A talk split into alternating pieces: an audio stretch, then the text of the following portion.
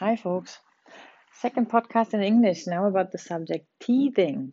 When the babies get, get gets teeth, um, it's quite quite different. Some babies have the first teething spurt around the twelfth week.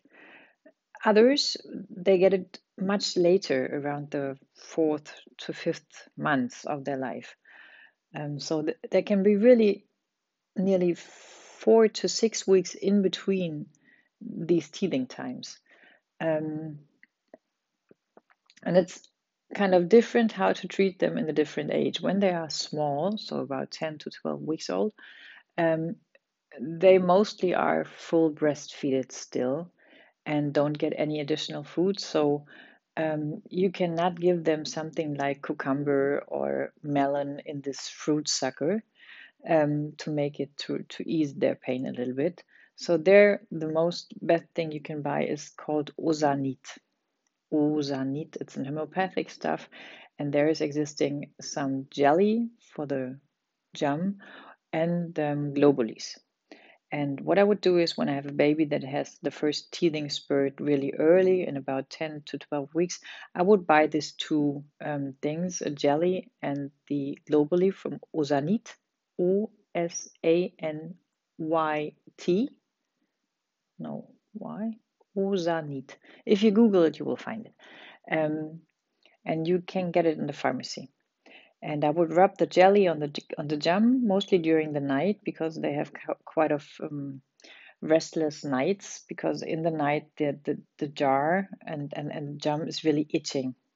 It's like an itching feeling, like a little like you have um, a mosquito bite, but your whole in your mouth.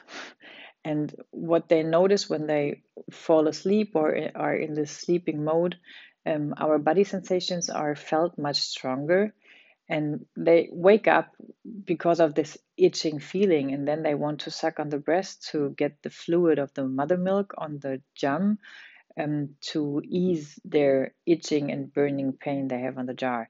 That's why they want to breastfeed really, really often uh, when they have this teething spurt, even if you can see any teeth.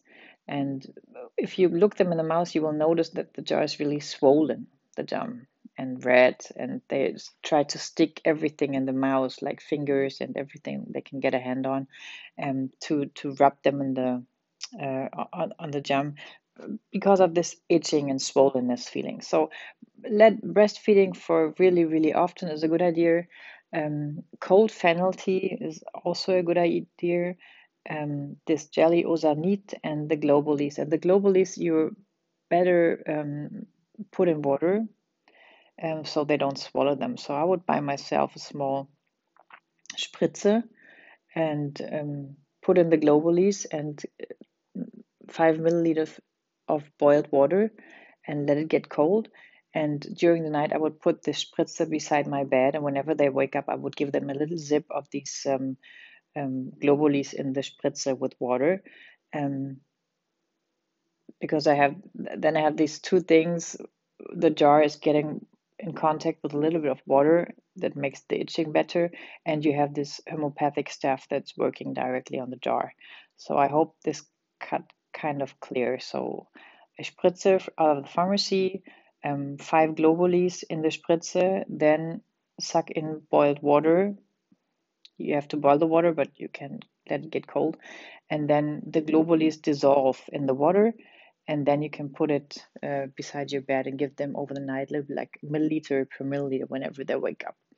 And don't be bothered if they want to be breastfeeded quite a lot because all the ingredients of the mother milk um, are the perfect medicine for the jar and for the swollen gum. Yeah, that's what you can do when the babies are kind of younger 10 to 12 weeks. And I would not start then to give them any additional food. Um, if you want to use the fruit sucker already, um, you can just give it a try. You can put a little bit of, of a piece of cucumber in the fruit sucker and just let them suck on it and see how they react on the taste and on the um, on the coolness. Some babies really love it, and you can do it over and over again. But I would stay either on melon or on cucumber in the fruit sucker. I would not do both. Um, so not to get them much irritated. And in both of these, um, in cucumber is not that much uh, vitamin ingredients, and in melon as well. There's mostly water, and it should be cool. It should be coming right out of the fridge if you put it in the fruit sucker.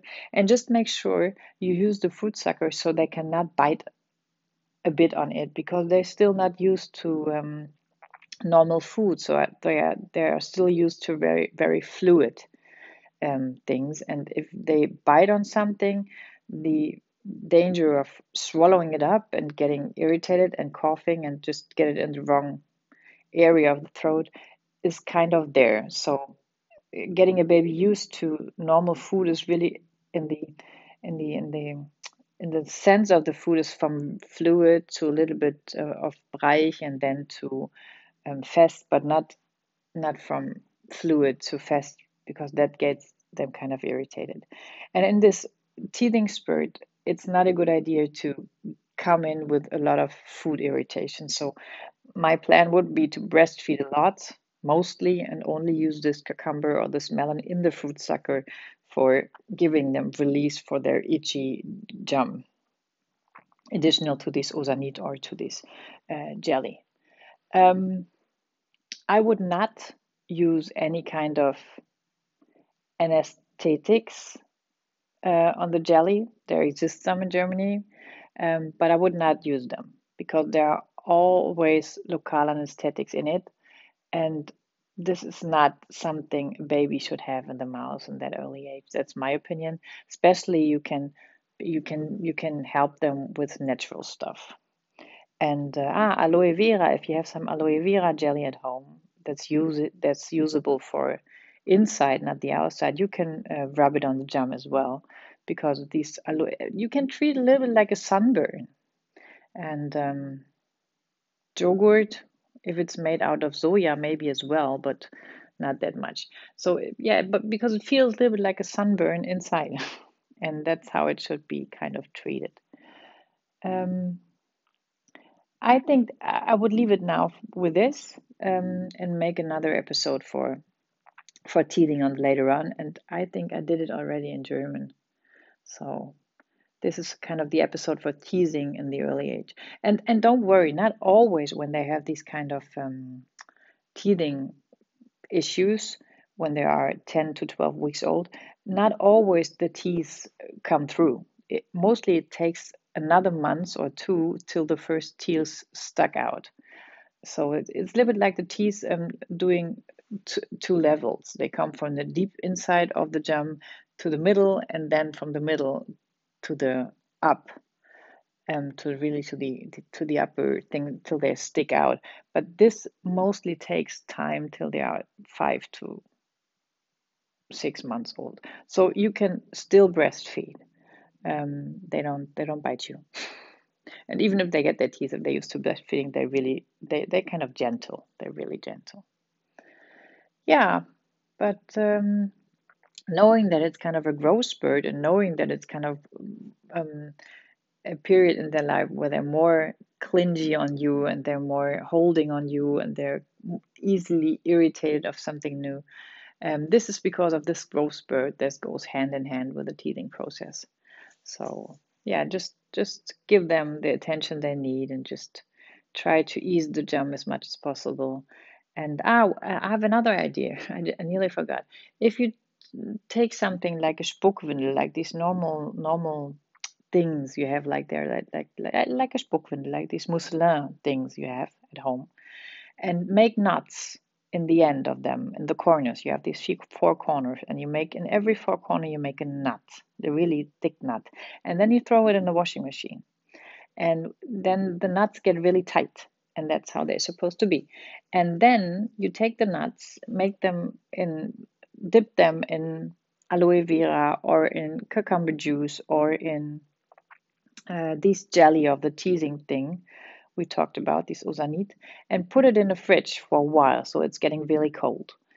And then give it to them. And they would love, they probably love to chew on it because it's cold and it's the the the consistence of this mousseline is really a nice rubbing one, and they love to rub the jam with it. So these windel with the knots in the in the corners, it's probably one of the most effective tools when baby are teething beside the fruit sucker, beside your finger and their fingers. And as your finger is not always available, and sometimes their fingers are not um, strong enough, and they even bite themselves because it's itching so much, they really try to stick everything in, and then they bite on it, and then they hurt themselves. So it's probably a good idea to use some of these stuff in, with the nuts in the area, so they really can chew and bite on it. And um, the pacifier that does not work in that in that function of really rubbing the jam. Yeah, I hope so far you can understand me, and um, it's helpful, like always. Have a great day, take care of yourself, and have fun with your teasing baby. Bye bye.